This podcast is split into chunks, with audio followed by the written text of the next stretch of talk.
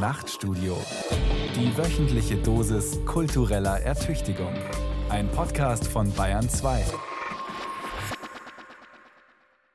Lange glaubte man, Deutschland war keine Kolonialmacht. Inzwischen ist klar, die Deutschen, auch die Bayern, waren mehr als Nutznießer von Kolonialismus und Sklaverei. Markus Meyer hat sich in Städten wie Regensburg, Augsburg und Nürnberg auf Spurensuche begeben und bei Historikerinnen und Künstlern nachgefragt.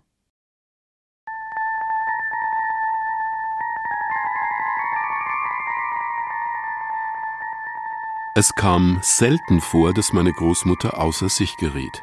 Sie war Ärztin in einer Kleinstadt, ziemlich unerschrocken und selbstbewusst. Wenn sie laut wurde, musste etwas wirklich Schlimmes passiert sein.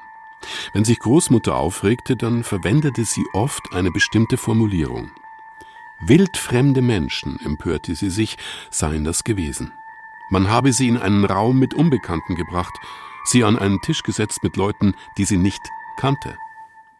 Ich erinnere mich, dass ich als Kind darüber nachdachte, was das wohl für Menschen waren, wie die wohl ausgesehen haben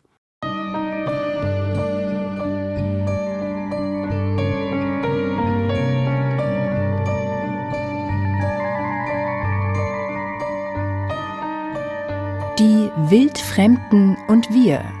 Bayerisch-deutsche Verstrickungen in den Kolonialismus. Ein Feature von Markus Meyer.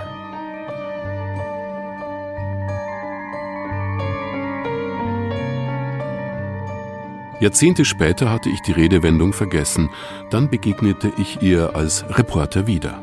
Bei einem Interview mit einer Opernsängerin aus der Karibik fragte ich, was ihr hierzulande aufgefallen sei. Sie antwortete, dass Fremde hier nicht nur fremd wären, sondern wildfremd. Da war sie wieder, die Formulierung meiner Oma. Mir wurde klar, wer damit gemeint war, Menschen von außerhalb, die nicht zur Familie gehören, nicht zum Land, aber ich begriff auch, was für eine ungeheure Beleidigung die scheinbar alltägliche Kombination zweier Eigenschaften bedeuten kann für Menschen, die mit wildfremd belegt werden. Ihr gehört nicht zu uns. Unberechenbar seid ihr, gefährlich wie Raubtiere, unheimlich eben. Mit diesem kleinen Wort begannen also die folgenden Recherchen. Wie ist es bestellt um das Verhältnis von Deutschen zu sogenannten fremden Kulturen? Wie stellen sich diese Verhältnisse heute dar? Was empfinden die Bewohner von ehemaligen Kolonien? Good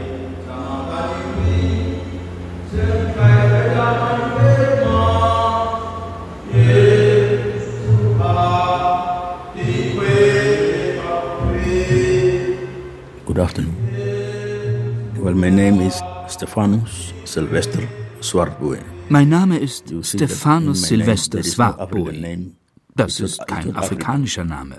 Mein Familienname kommt aus dem Afrikaans. Dabei stamme ich aus dem südlichen Namibia, wo größtenteils Nama gesprochen wird und natürlich die Kolonialsprache Afrikaans. Die Frage ist also, wer bin ich eigentlich? Das hat mit unserer schmerzhaften Geschichte zu tun.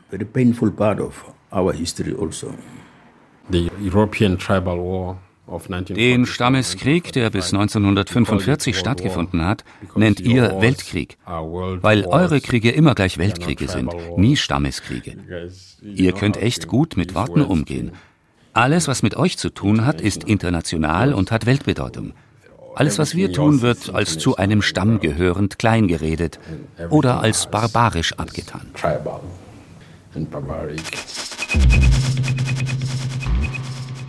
Es hat sich einiges geändert in der Art und Weise, wie hierzulande über Kolonialismus gedacht und gesprochen wird. Deutschland gilt zwar, anders als Spanien, Portugal, Frankreich und England, nicht als große Kolonialmacht, Tatsächlich aber sind wir, ähnlich wie die Schweiz, zutiefst verstrickt in den Sklavenhandel und die globalen Projekte, die vom 16. Jahrhundert an rund um den Black Atlantic zwischen Afrika, Europa und der neuen Welt, zwischen Fernost und der alten Welt installiert werden. Lange Zeit galt Kolonialismus als akademisches Thema. Seit einigen Jahren aber zeichnet sich ein deutlich gesteigertes Interesse daran ab. Das belegen zahlreiche Artikel, Buchveröffentlichungen und Sonderhefte, Stadtführungen und Theaterstücke, Demonstrationen und Proteste gegen oder für Umbenennungen von Straßen, Lokalen, Apotheken und Hotels. Tenor Deutsche waren beteiligt an der Kolonisation, am Handel mit Versklavten, an Unterwerfung und Ausbeutung außereuropäischer Kulturen. Die Gründe für das gewachsene Interesse fasst der Hamburger Historiker Jürgen Zimmerer so. Ein Grund, glaube ich, ist, dass wir einfach die Globalisierung erleben und auch die Schattenseiten der Globalisierung und sich die Menschen deshalb die Frage eben stellen, wie kamen wir zu dieser Globalisierung? Die Menschen merken, dass klassische Geschichte die Nationalgeschichte dafür nicht ausreicht. Das ist der eine Grund. Der andere Grund ist, dass sich Deutschland demografisch einfach sehr stark gewandelt hat. 25 Prozent aller Deutschen haben einen sogenannten Migrationshintergrund. Das heißt, sie oder ihre Großeltern sind nicht in Deutschland geboren. In den großen Städten ist es bei den jungen Leuten bis zu 50 Prozent. Das sind Menschen, die quasi auch eine andere Beziehung zu Kolonialismus haben. Und der dritte, der ist jüngsten Datums, glaube ich, ist die Black Lives Matters Bewegung. Als quasi in den USA gibt es die ja schon länger, aber mit der Ermordung von George Floyd dort also zehn, hunderttausende auf die Straße gingen und gegen das weiße Geschichtsbild demonstrierten und das dann auch nach Europa im Grunde überschwappte.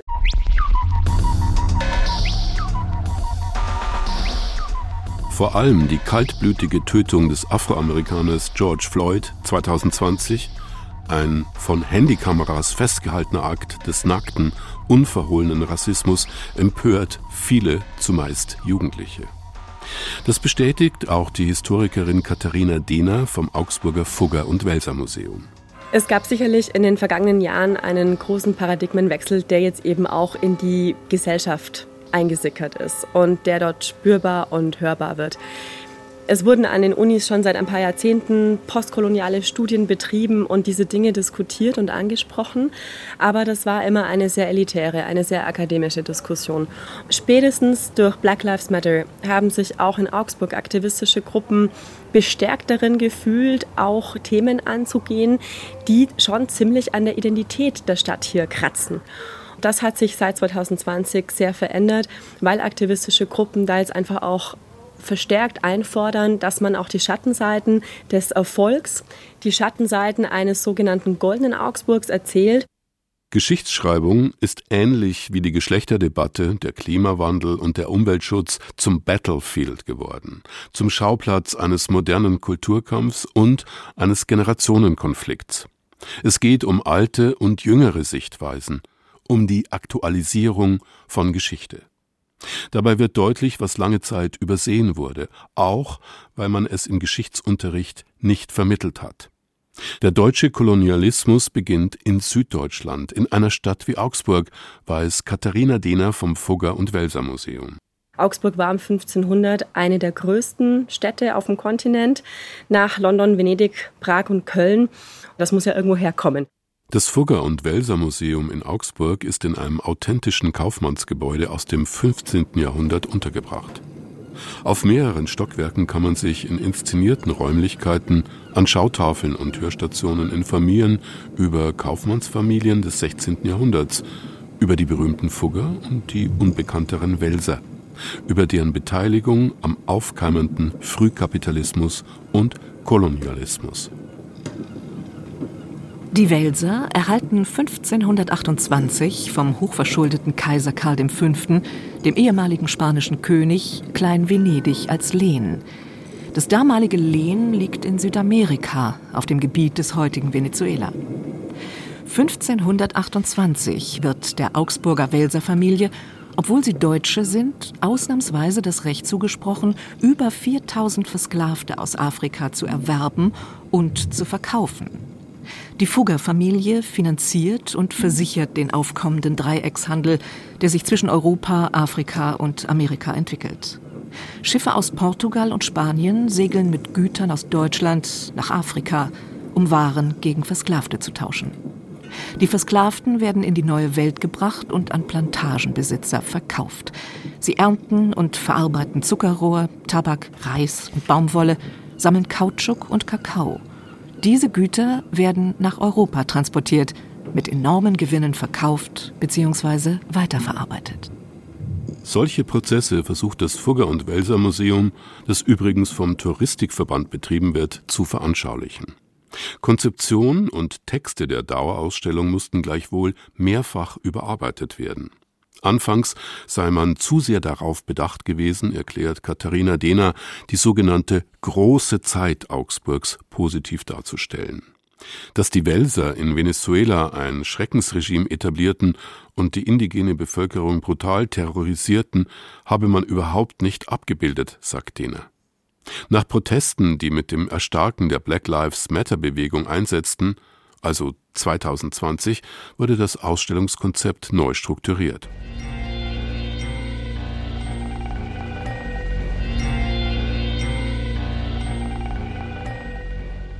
Besucherinnen und Besucher empfängt seit kurzem in der Empfangshalle beispielsweise nicht mehr ein spektakulärer Schriftzug, der von Augsburgs goldener Zeit kündet. Die Formulierung findet sich aber noch in dem wesentlich kleineren Fließtext des Artikels darunter. Im Raum, in dem es um die lateinamerikanische Kolonie des schwäbischen Kaufmannsgeschlechts der Welser geht, kann man in einer medialen Inszenierung erfahren, was die Kolonisatoren anrichteten. So ließen sie Indigene von Kampfhunden zerfleischen, nachdem diese ein Schwert gestohlen hatten. Das Geschehen wurde in historischen Felszeichnungen festgehalten. Katharina Diener ist froh, dass aufmerksame Besucher ihre Einwände formuliert haben. Manches könne man eben nicht mehr so formulieren, wie noch vor ein paar Jahrzehnten üblich. Jemand erzählte mir mal, er habe vor 60 Jahren Abitur gemacht und man habe da selbst noch als Schülergruppe ein eigenes Theaterstück zu den Welsern geschrieben und aufgeführt. Das wäre jetzt schon länger, glaube ich, nicht mehr das erste Thema, das man da auswählen würde. Aber es passt zu der Zeit, in der auch eine Gedenktafel an Bartholomäus V. Welser in der Annastraße in der Fußgängerzone entstanden ist nach dem Krieg auf der noch mit gewissem stolzem Unterton auf Welser als ersten deutschen Kolonialunternehmer verwiesen wird. Auch das würde man heute anders formulieren. Aber in der ganzen Diskussion, in der es dann auch um den Umgang mit Denkmälern, Statuen und so weiter im öffentlichen Raum geht und eben auch älteren Gedenktafeln, ist es eine ganz heikle Geschichte, weil hier auch einige wieder wittern, man wolle Geschichte umschreiben. Die anderen sagen, wenn wir etwas dekolonisieren, etwas dekonstruieren, was bisher erzählt wurde, dann möchten wir andere Perspektiven ergänzen.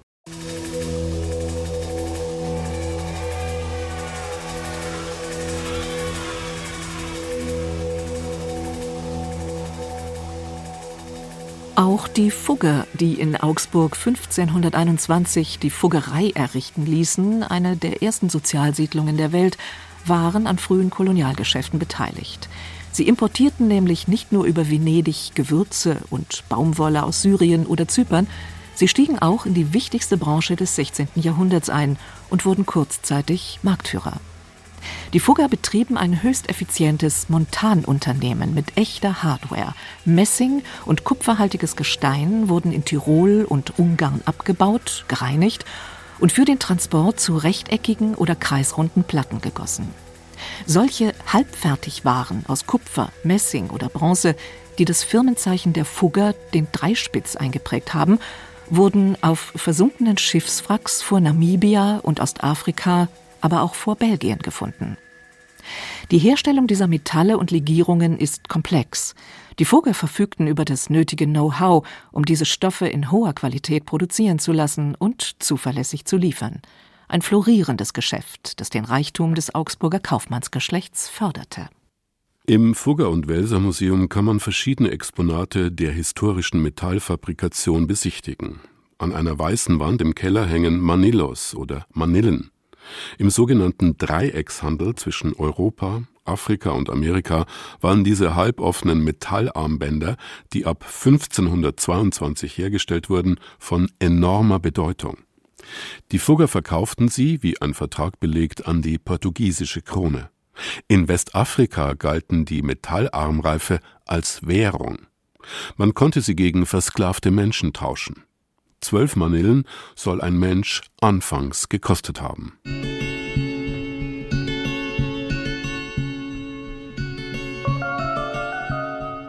Untersuchungen ergaben, dass die meisten Benin-Bronzen, die teilweise auch aus Messing oder Kupfer bestehen, aus Manillen der Fugger gegossen wurden. Das verwendete Metall stammte zum Teil aus dem Rheinland zwischen Köln und Aachen. Dort lag in der frühen Neuzeit ein Zentrum des Bergbaus und der Metallverarbeitung. Messing und Bronze wurden vermutlich in Nürnberg verarbeitet, einem bekannten Standort der sogenannten Rotschmiede und Ringmacher erinnert fatal an Made in Germany, an den Industriestandort Deutschland, dem man hohe Qualität seiner Produkte nachsagte. In Wahrheit aber geht es um Frühkapitalismus und Kolonialismus, um Sklavenhandel und um Menschen, denen als Versklavte unfassbares Leid angetan wurde. Wäre es da nicht sinnvoll, eine Plakette an der Fuggerei anzubringen, die darauf hinweist, wie Jakob Fugger und die Seinen zu diesem enormen Reichtum gekommen sind? Dieser Vorschlag wurde tatsächlich gemacht und hat Unruhe ausgelöst.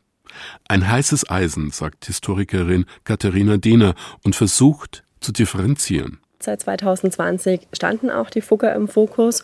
Da gab es auch Vorwürfe, die aus historischer Sicht gesehen falsch sind. Also beispielsweise waren die Fugger keine Sklavenhändler. Jakob Fugger war kein Sklavenhändler, wie man sich das vorstellt, und kein Räder, der da irgendwie das transportiert hätte. Die Fugger Firma hat im 16. Jahrhundert einfach indirekt profitiert, indem man Kupfer aus Bergwerken in der heutigen Slowakei vielfach an portugiesische Händler verkauft hat. Als Historikerin als Museumsteam versuchen wir immer aber auch klarzumachen, ein Jakob Fugger oder ein Bartholomäus V. Welser konnten keine Werte der Aufklärung kennen, weil sie weit vorher gelebt haben. Und selbst wenn es damals Kritiker an der Ausbeutung und Kolonialisierung der Indigenen in Südamerika beispielsweise gab, wie einen Bartolomé de las Casas. Der hat sich beim spanischen König Karl dafür stark gemacht, dass man diese Menschen besser schützt vor den Konquistadoren. Aber im Vergleich zu dem allgemeinen Zeitgeist waren das ganz, ganz wenige Stimmen. Also man sollte nicht den Anspruch setzen, dass Jakob Fugger und Bartholomäus V. Welser dadurch nach höheren moralischen Maßstäben hätten handeln sollen oder müssen denn es war nicht der Zeitgeist.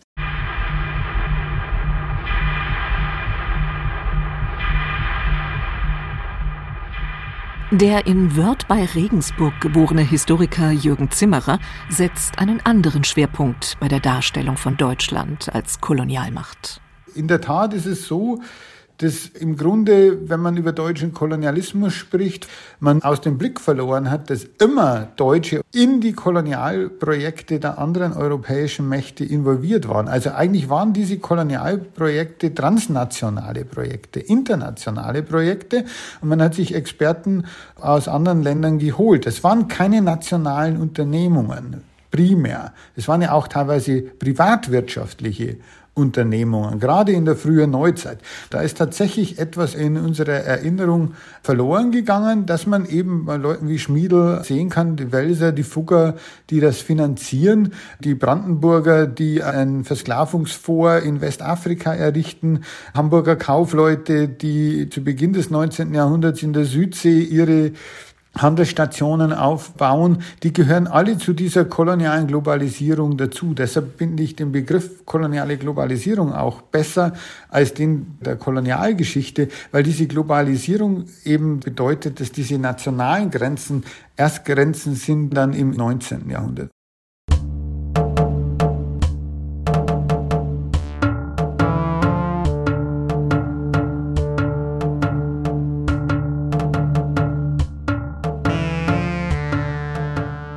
Ortswechsel.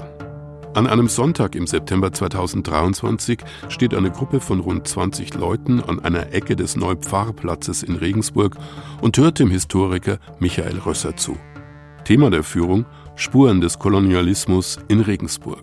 Ich habe vor zwei Jahren, beziehungsweise eigentlich muss ich sagen wir, vor zwei Jahren, die Studierenden und ich, ein Seminar gehabt in Regensburg hier an der Universität am Geschichtsinstitut eben zum Thema koloniale Spuren und postkoloniale Erinnerungstopographien in Regensburg, wo die Studierenden verschiedene Stationen erarbeitet haben für den Stadtrundgang. Und daraus ist dieser Stadtrundgang entstanden, der nun jetzt schon seit zwei Jahren ungefähr einmal im Quartal stattfindet und immer recht gut besucht ist, was mich auch sehr freut. Also vielen Dank an Sie auch nochmal und für Ihr Interesse.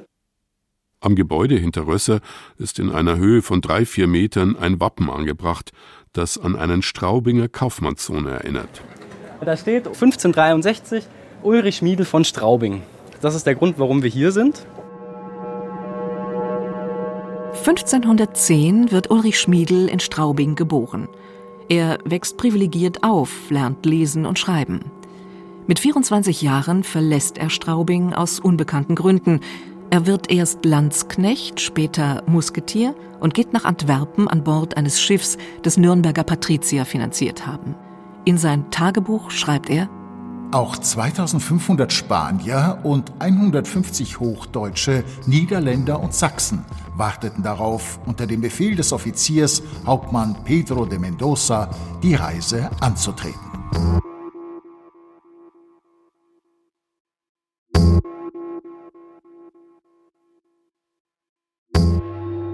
Herr Schmiedel bleibt 19 Jahre lang dann in Lateinamerika.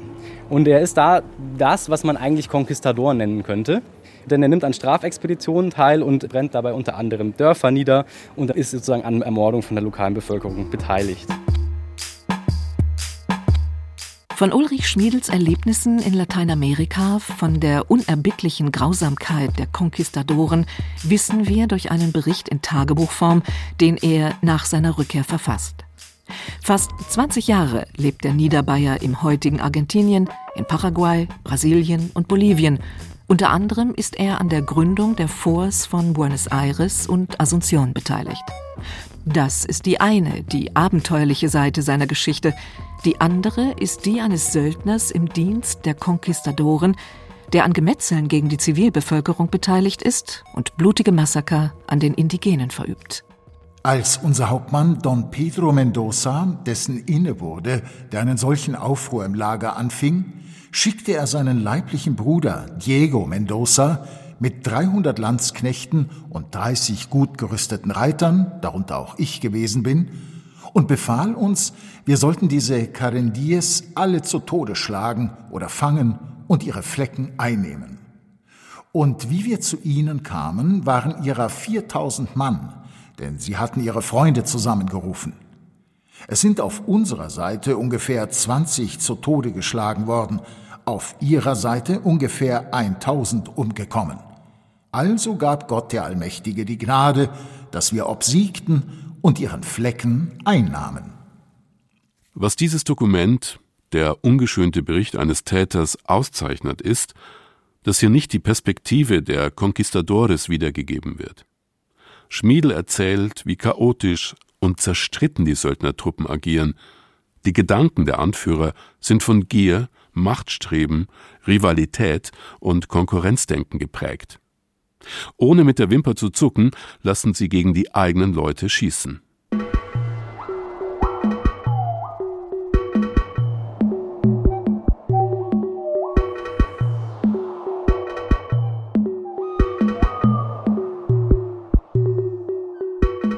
Die Indigenen, deren Sitten und Gebräuche er schildert, nimmt Ulrich Schmiedel als unzivilisierte Wilde wahr.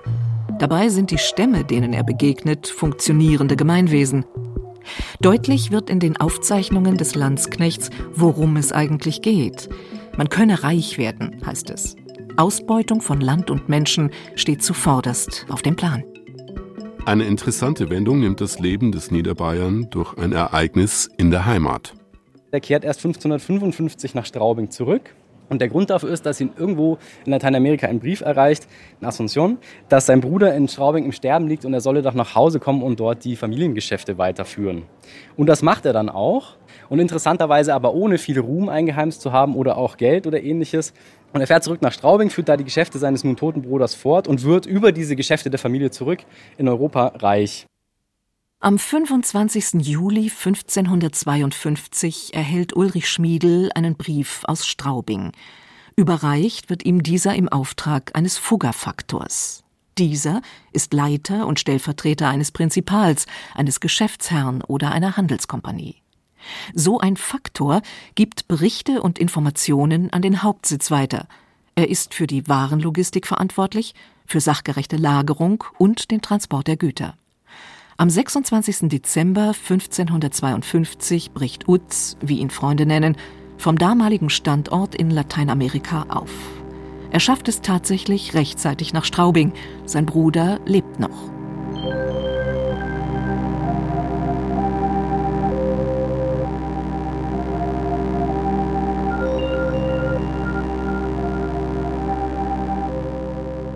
Der Brief des Bruders, der Ulrich Schmiedel nach Straubing zurückrief, erreichte den Adressaten zuverlässig. 60 Jahre nachdem Christoph Kolumbus 1492, wie man bisher sagte, die neue Welt entdeckt hat, gibt es bereits ein leistungsfähiges Netz von Informationsaustausch, Reise- und Transportmöglichkeiten. Eine intakte koloniale Infrastruktur, wenn man so will. Sie nutzt auch deutschen Forschern, die ab dem 17., 18. und 19. Jahrhundert aufbrechen, um den neuen Kontinent zu erkunden. Einer derer, die zu Beginn des 19. Jahrhunderts unbekannte Habitate erkunden, ist Alexander von Humboldt, ein Naturforscher, der die Sklaverei zutiefst verabscheut. Von 1799 bis 1804 bereist er mit Genehmigung der spanischen Krone die Kolonien in der neuen Welt, die Ergebnisse seiner Forschungen stellt er selbstverständlich der Kolonialregierung zur Verfügung. Für den Historiker Jürgen Zimmerer sind Humboldts Forschungen nur möglich, weil die Kolonialmächte die nötigen Infrastrukturen geschaffen haben. Natürlich bewegen sich die von Ihnen genannten Personen auch in einem kolonialen Kontext. Die sind Teil dieser kolonialen Globalisierung. Das heißt, die könnten gar nicht ihre Reisen unternehmen, wenn es nicht eine koloniale Infrastruktur gäbe, die sie überhaupt erlaubt, dorthin zu reisen und dorthin zu fahren. Das heißt, es gehört alles zum Bereich der kolonialen Globalisierung dazu. Dazu gehört auch, dass die Entwicklung dessen, was wir als rationales Wissen sehen und was wir als irrational abtun, als heidnisch und was als rechtgläubig, dass das alles im Grunde in dieser Zeit herausgebildet wurde. Das ist jetzt historisch so geworden. Es ist nicht per se naturgesetzlich so.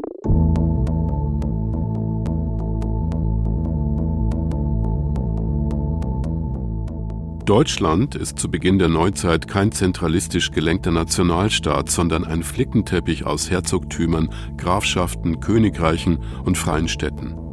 Gleichwohl ist es, ähnlich wie die Schweiz, zutiefst verstrickt in den Kolonialismus, nicht nur über Waren, an die man sich auch in Bayern zunehmend gewöhnt, deren Konsum man schätzt und als gegeben erachtet.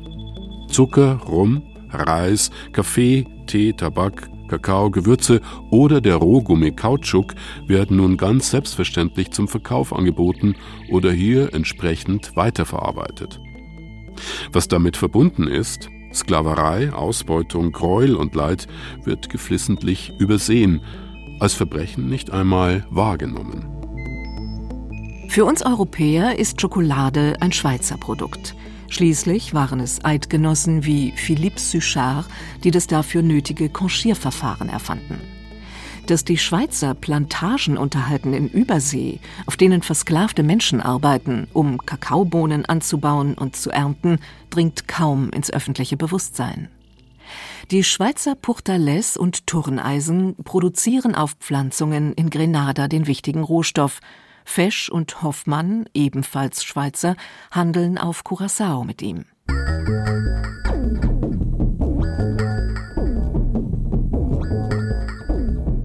Ähnlich verhält es sich mit dem Schnupftabak, der am Ende des 18. Jahrhunderts Mode ist, am Hof in Versailles.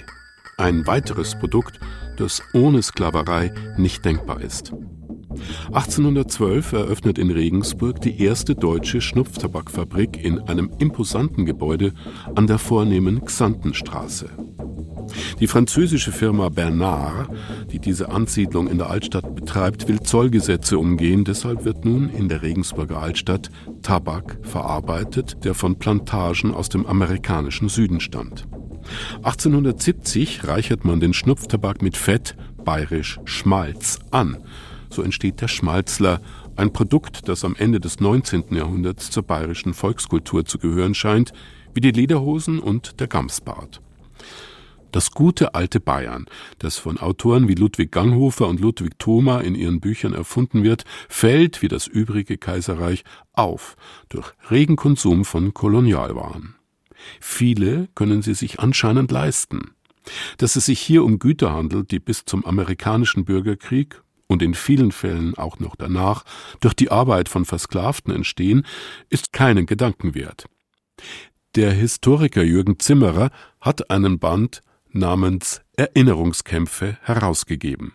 Der Kolonialismus kann auch verstanden werden als eine gewisse Wirtschaftsform des Raubbaukapitalismus, in der die Europäerinnen permanent über ihre Verhältnisse lebten. Und zwar schon vom 16. Jahrhundert an. Sie verbrauchten mehr Rohstoffe, als sie in Europa hatten und mehr als ihnen pro Kopf der Weltbevölkerung zustand und holten sich die Rohstoffe tatsächlich eben im Übersee. Diese Wirtschaftsform, mehr zu verbrauchen, als man hat, bringt uns jetzt in diese Bredouille zum Beispiel mit dem Klimawandel und mit dem Ende der fossilen Energien, dass man sagt, okay, aber wir haben uns in Europa so dran gewöhnt, dass wir uns über Konsum und Raubbau definieren, dass wir gar nicht uns vorstellen können, dass die Welt endliche Ressourcen hat.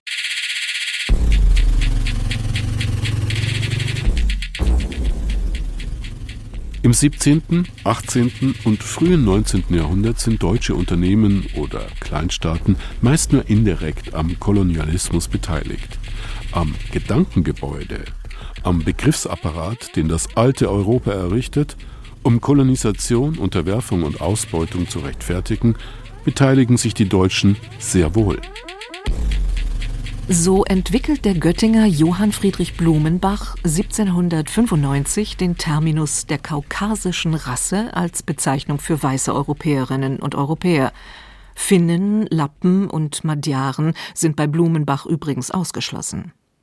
Der Begriff wird bis in die 1990er Jahre und noch in den Nullerjahren in den Vereinigten Staaten verwendet um weiße Amerikanerinnen und Amerikaner angeblich wertneutral zu unterscheiden von People of Color.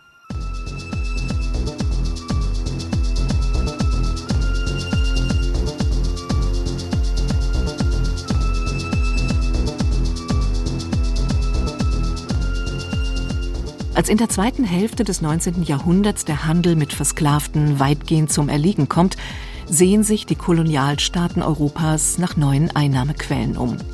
Jetzt beginnen sie nahezu den gesamten afrikanischen Kontinent unter sich aufzuteilen. Man christianisiert die Bevölkerung, beutet Bodenschätze und Menschen aus. Deutschland ist außen vor, bis Reichskanzler Bismarck 1884 die Afrikakonferenz einberuft. Der neue Nationalstaat in Zentraleuropa erhält nun ebenfalls einen Platz an der Sonne, Kolonien wie Deutsch-Südwestafrika, das heutige Namibia. 1978 schildert der Schriftsteller Uwe Timm in seinem Roman Morenga, einem frühen Beispiel sogenannter postkolonialer Literatur, wie perfide die Deutschen vorgehen, um scheinbar rechtmäßig Land zu erwerben. Sie ziehen mit einem riesigen Bierfass durch die Gegend und nötigen betrunkene Schwarze Kaufverträge zu unterschreiben. Es gibt zahllose solcher frevelhaften Taten, die deutsche Siedler in Namibia begehen, nur sind sie uns kaum präsent.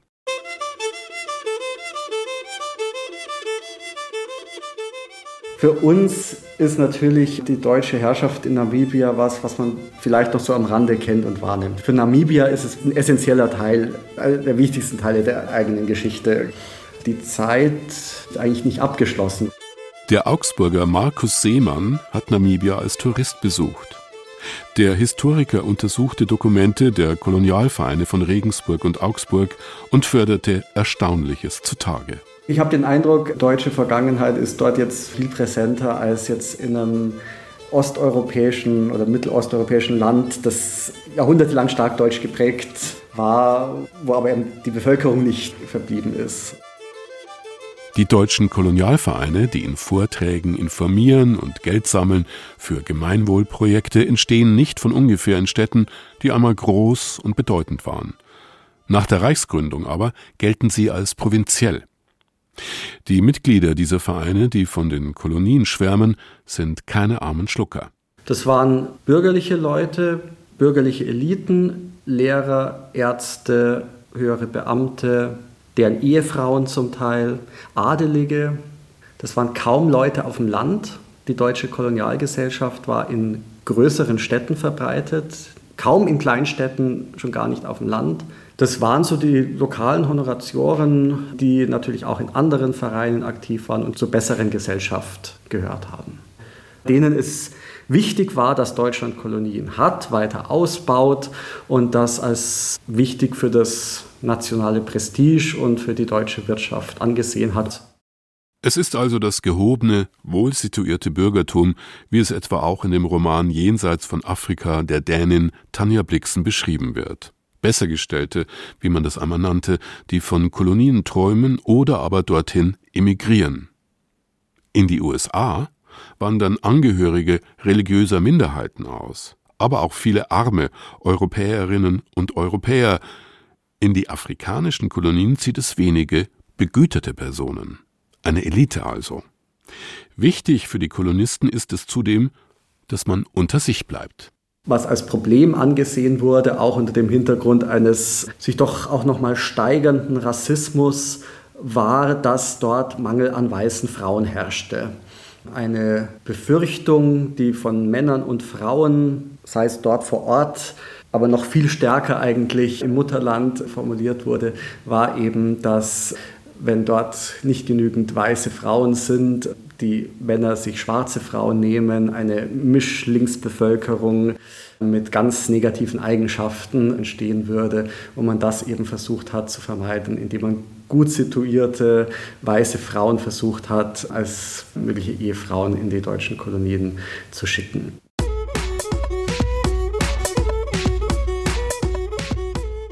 Geschichte wird von Siegern geschrieben lautet ein Allgemeinplatz.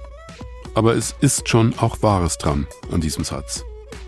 Wo sind die Aufzeichnungen der Menschen, die als Versklavte und Kolonisierte gelebt und gelitten haben, in menschenverachtenden Systemen der Ausbeutung? Von ihnen und über sie gibt es kaum Dokumente. Sie bleiben unsichtbar und anonym. Fragen eines lesenden Arbeiters. Wer baute das siebentorige Theben? In den Büchern stehen die Namen von Königen. Haben die Könige die Felsbrocken herbeigeschleppt? Und das mehrmals zerstörte Babylon, wer baute es so viele Male auf? In welchen Häusern des goldstrahlenden Lima wohnten die Bauleute? Wohin gingen an dem Abend, wo die chinesische Mauer fertig war, die Maurer?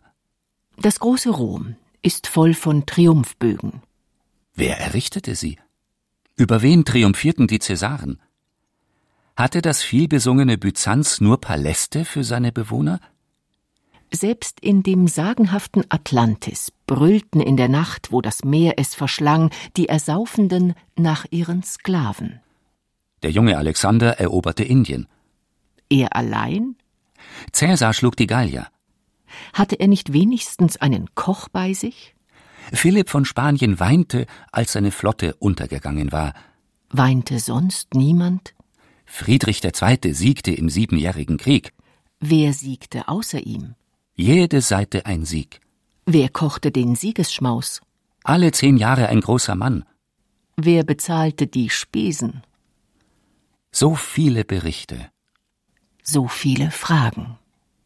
Es sind Künstler, wie der Augsburger Dichter Bertolt Brecht, der im Gedicht Fragen eines lesenden Arbeiters den Namenlosen eine Stimme gibt. Oder der britische Maler John Philip Simpson, der 1827 einen Versklavten als empfindsamen Menschen in Ketten, als Märtyrer mit nach oben gen Himmel gerichtetem Blick abbildet.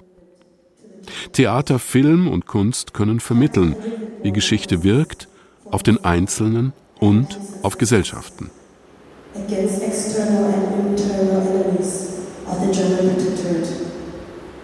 To follow the army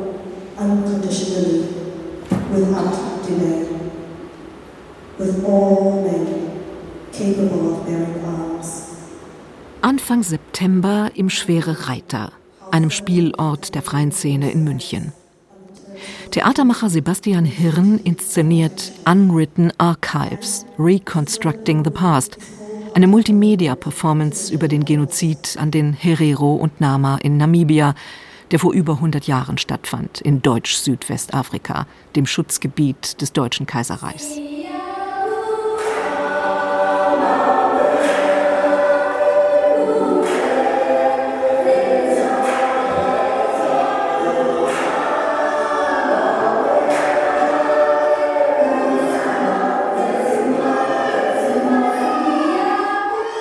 Im Raum stehen zu Beginn zwei Zuchtpferde, von Pflegern gehalten.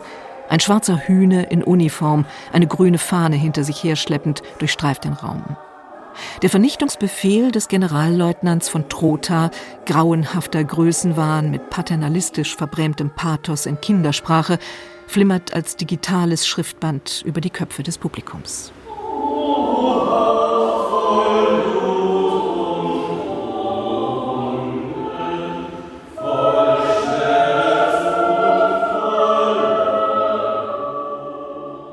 Auf die Wände werden sprechende Menschen projiziert, weiße wie schwarze aus Namibia. Landschaften gleiten vorüber, überlebensgroß vor einem, auch seitlich links und rechts. Das Schlachtfeld von 1904, der Genozid an den Herero und Nama wird in einer afrikanischen Sprache beschrieben. Tänzerinnen und Tänzer zeigen Bewegungsabläufe, die an Krieg und Kampf erinnern. Ein Nebeneinander ohne echten Kontakt. Schwarze und Weiße rezitieren Erfahrungsberichte, wie es war oder ist, in einer solchen Gesellschaft zu leben. Ich bin ja der Meinung, jeder wäre dazu fähig. Also es sind die Umstände, es dürfen solche Umstände überhaupt nie mehr passieren. Daran muss man arbeiten. Aber jeder kann zum Täter werden. Da bin ich vollkommen überzeugt davon. Autor Sebastian Hirn, der mehrmals nach Namibia gereist ist, hat Interviews gemacht mit Künstlerinnen und Aktivisten. Nach der Aufführung kann ich mit ihm reden, draußen vor dem Schwere Reiter. Was hat ihn, den Autor dieser offenen Theaterassemblage, veranlasst, so ein Unternehmen auf die Beine zu stellen? Anfangs habe er sich für die zahlreichen gigantischen Baudenkmäler interessiert, die nach der Reichsgründung 1871 errichtet wurden, für den Reichskanzler Bismarck. Ich habe dieses Thema irgendwie relativ lang verfolgt und dann habe ich in der Corona-Zeit angefangen, Bauwerke mit Tänzerinnen körperlich zu vermessen, zu betanzen, um das Verhältnis von dieser Monumentalarchitektur zum menschlichen Körper fassbar zu machen. Und die sind ja alle im Zuge der deutschen Reichsgründung gebaut worden. Also es gibt, glaube ich, irgendwie 80 Bismarck-Türme in Deutschland. Und die verkörpern natürlich auf einer Seite nach innen einen Machtanspruch, also gegenüber der SPD, gegenüber der Arbeiterklasse, von dem geeinten Reich. Und gleichzeitig ist es aber auch schon die Ankündigung von einer imperialen Größe. Und der nächste Schritt ist eben auch der Ruf nach dem Platz in der Sonne, der Ruf der Deutschen, eben auch Kolonien haben zu wollen. Bismarck war ja am Anfang dagegen und hat dann 1884 diese Berlin-Konferenz einberufen ein diplomatisches Meisterstück von ihm natürlich, weil die Deutschen haben eben plötzlich Kolonien in Afrika bekommen. Mit verheerenden Folgen bis heute. Unwritten Archives ist eine Mischung aus Multimedia-Installation, Doku-Theater, Live-Musik, Gesangs- und Tanzstück. Ist moderne theatrale Performance geeignet, Geschichte erlebbar zu machen? Fremde Schicksale näher zu bringen? Man kann ja über dieses Thema auch durchaus was lesen. Es gibt ja zahlreiche Bücher darüber. Also da muss man nicht ins Theater gehen dafür. Aber was man natürlich nicht hat, ist, das bleibt eben auf einer rein intellektuellen Ebene. Und das ist hier ein bisschen der Versuch, diese Ebenen auch zusammenzubringen und auch woanders zu treffen und Fragen zu stellen. Also eigentlich geht es ja darum, Fragen zu stellen, vielleicht einen Prozess anzuregen. Das ist eigentlich der Anspruch. Am Ende dieses ungewöhnlichen Theaterabends sieht man Herero-Reiter, die an einem Feiertag über eine Hauptstraße preschen. Ihre Garderobe ähnelt der der deutschen Siedler von einst. Uniformen, Hüte, Westen und Krawatten erinnern an die Herrschaften von früher. Sind die Schwarzen jetzt die Sieger? Sind sie als Deutsche verkleidet? Oder sind sie selbstbewusst in die Rollen der einstigen Kolonialherren geschlüpft? Haben sie sich deren Rollen anverwandelt? Ein widersprüchliches, paradoxes Bild, das sich allzu simplen Interpretationen verweigert.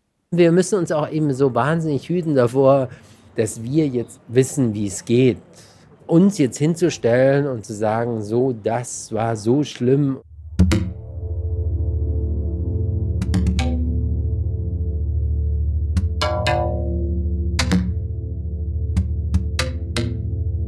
Tags darauf treffe ich nachmittags einige Darsteller aus Namibia in einer Münchner Wohnung. Prince Kamasengi Marenga und Steve Swartboy spielen Schach, als ich eintreffe. Während ich das Aufnahmegerät auspacke, bietet man mir ein Bier an. Prince Kamasengi Marenga ist derjenige, der zu Beginn des Theaterstücks den Kriegsgesang der Herero anstimmt. I'm an artist. Ich bin Künstler im weitesten Sinn. Ich male und zeichne, schreibe Gedichte, ich arbeite auch mit Ton, ich fertige Skulpturen. Das ist, was ich tue. Ein berührendes Interview, in dem die beiden Namibier viel erzählen von sich, ihrer Geschichte, der Kultur ihrer Stämme. Mehrfach betonen sie, wie gut es sei, Gehör zu finden, Erfahrungen von Vertreibung den richtigen Adressaten mitteilen zu können. Der Künstler Marenga und der Aktivist Swartboy wollen sich und ihren Leuten Gehör verschaffen. I think it's the displacement that we are driven out of our lands. Ich glaube, dass die Vertreibung eine der schlimmsten Erfahrungen ist. Man hat uns von unserem Land in Namibia vertrieben. Manche von uns Herero kamen in Botswana, dem Nachbarstaat zur Welt. Da sind wir Bürger zweiter Klasse. Es ist ja auch nicht unser Land. Wir sehnen uns nach Namibia, wir weinen darum, erflehen die Rückkehr. Es ist für uns ein existenzielles Anliegen, zurückzukehren, anzukommen in Namibia. Geht man aber tatsächlich dorthin, dann gehört einem da kein Land. Das Land, das einst unsere Mütter besaßen und unsere Vorväter verteidigten, gehört jetzt den Deutschen. Kehrt man zurück, muss man mit unattraktiven Randgebieten vorliebnehmen, wo im Grunde kein Mensch leben will.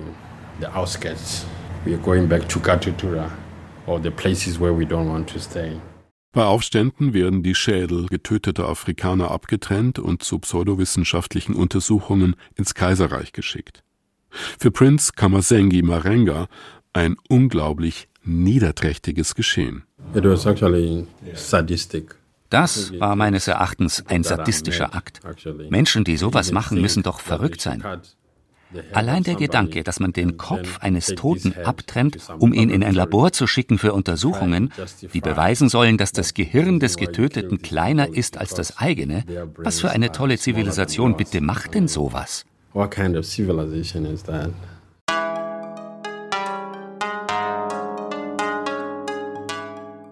Steve Swartboy der ebenfalls in Unwritten Archives als Darsteller auftritt, fügt hinzu, wir haben traumatische Erfahrungen gemacht. Unsere Geschichte ist keine Dinnerparty, kein Stehempfang mit Sekt und Selters, kein Spaziergang durch den Park.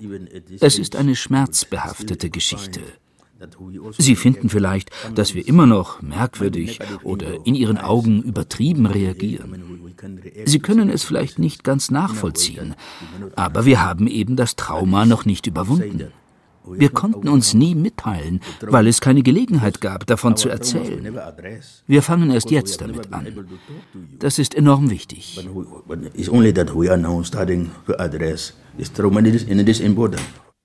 Zwischen 1904 und 1908 wurden rund 70.000 Menschen getötet. Die Bundesrepublik hat den Völkermord, der an den Herero und Nama begangen wurde, anerkannt, zahlt dafür aber keine Reparationen, sondern hat sich bereit erklärt, in Reconstruction, in Wiederherstellung zu investieren. Ein Ansatz, den Prince Kamasengi Marenga und Steve Swartboy, Vertreter der Herero und der Nama, nicht akzeptieren. Der Hamburger Historiker Jürgen Zimmerer erklärt warum. Wenn Deutschland Hilfe leistet, sind Deutschland die Guten. Warum es geht, ist tatsächlich eine Verantwortung zu übernehmen für etwas, was in deutschen Namen geschehen ist. Wie man das nennt, ist dann vielleicht sekundär. Aber zu sagen, wir tun euch nichts Gutes, weil wir so gut sind, sondern wir machen etwas wieder gut, weil wir die Verantwortung übernehmen, was in unserem Namen passiert ist. Das ist ein Unterschied und er ist gerade vielen Herero und Nama sehr wichtig.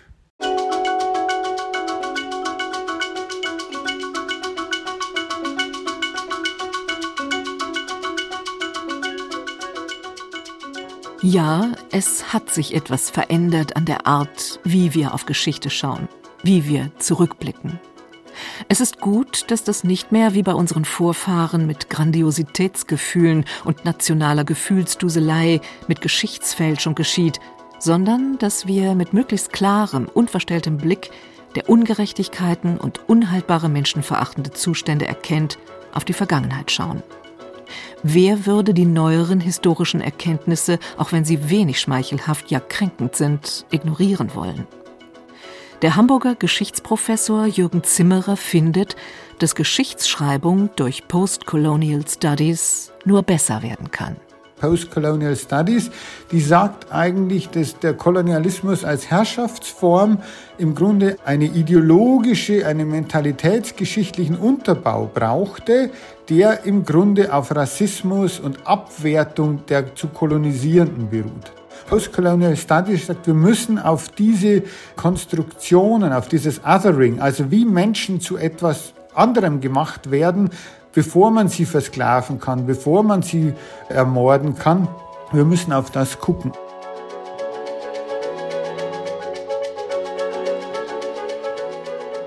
In den neuesten Schulbüchern in Bayern jedenfalls finden sich die Themen, dass eben auch Kupfer-Silberhandel thematisiert werden, nicht nur der Tuchhandel. Also man greift hier schon die Produktvielfalt der Fugger Firma auf, anders als noch zu meinen Zeiten. Zum anderen berichten mir viele der Lehrkräfte, die mit ihren Schulklassen ins Museum kommen, aber auch im Bekanntenkreis, dass dieses Thema Kolonialismus ganz generell bei den Schülerinnen und Schülern großes Interesse weckt und auch ein großes Gerechtigkeits-, Ungerechtigkeitsempfinden auslöst. Also da empört man sich und das will man genauer wissen. Katharina Diener vom Fugger- und Welser Museum war das noch einmal.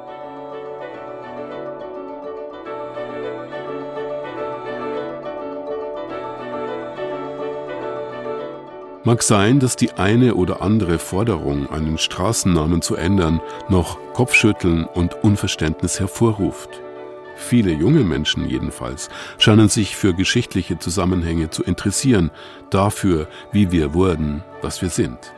Geschichtsschreibung ändert sich. Ein Terminus wie wildfremd, den meine Großmutter noch vollkommen unbekümmert verwendete, gehört für mich in eine ferne Zeit. Wir müssen sie kennen, damit wir in der Gegenwart adäquat handeln können. Offen, unvoreingenommen, auch Menschen aus anderen Kulturen gegenüber. Es wäre zumindest wünschenswert.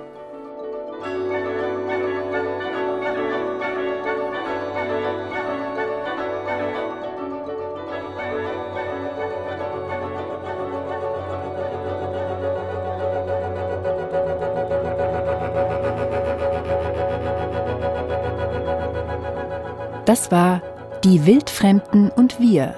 Bayerisch-deutsche Verstrickungen in den Kolonialismus ein Feature von Markus Meyer. Gesprochen haben der Autor, der auch Regie führte, Annegret Arnold, Barbara Bogen, Frank Mannhold, Katja Schild, Friedrich Schloffer und Peter Weiß. Ton und Technik Monika Xenger. Redaktion Martina Bötte-Sonner. Eine Sendung und ein Podcast der Redaktion Kulturaktuell des Bayerischen Rundfunks 2023.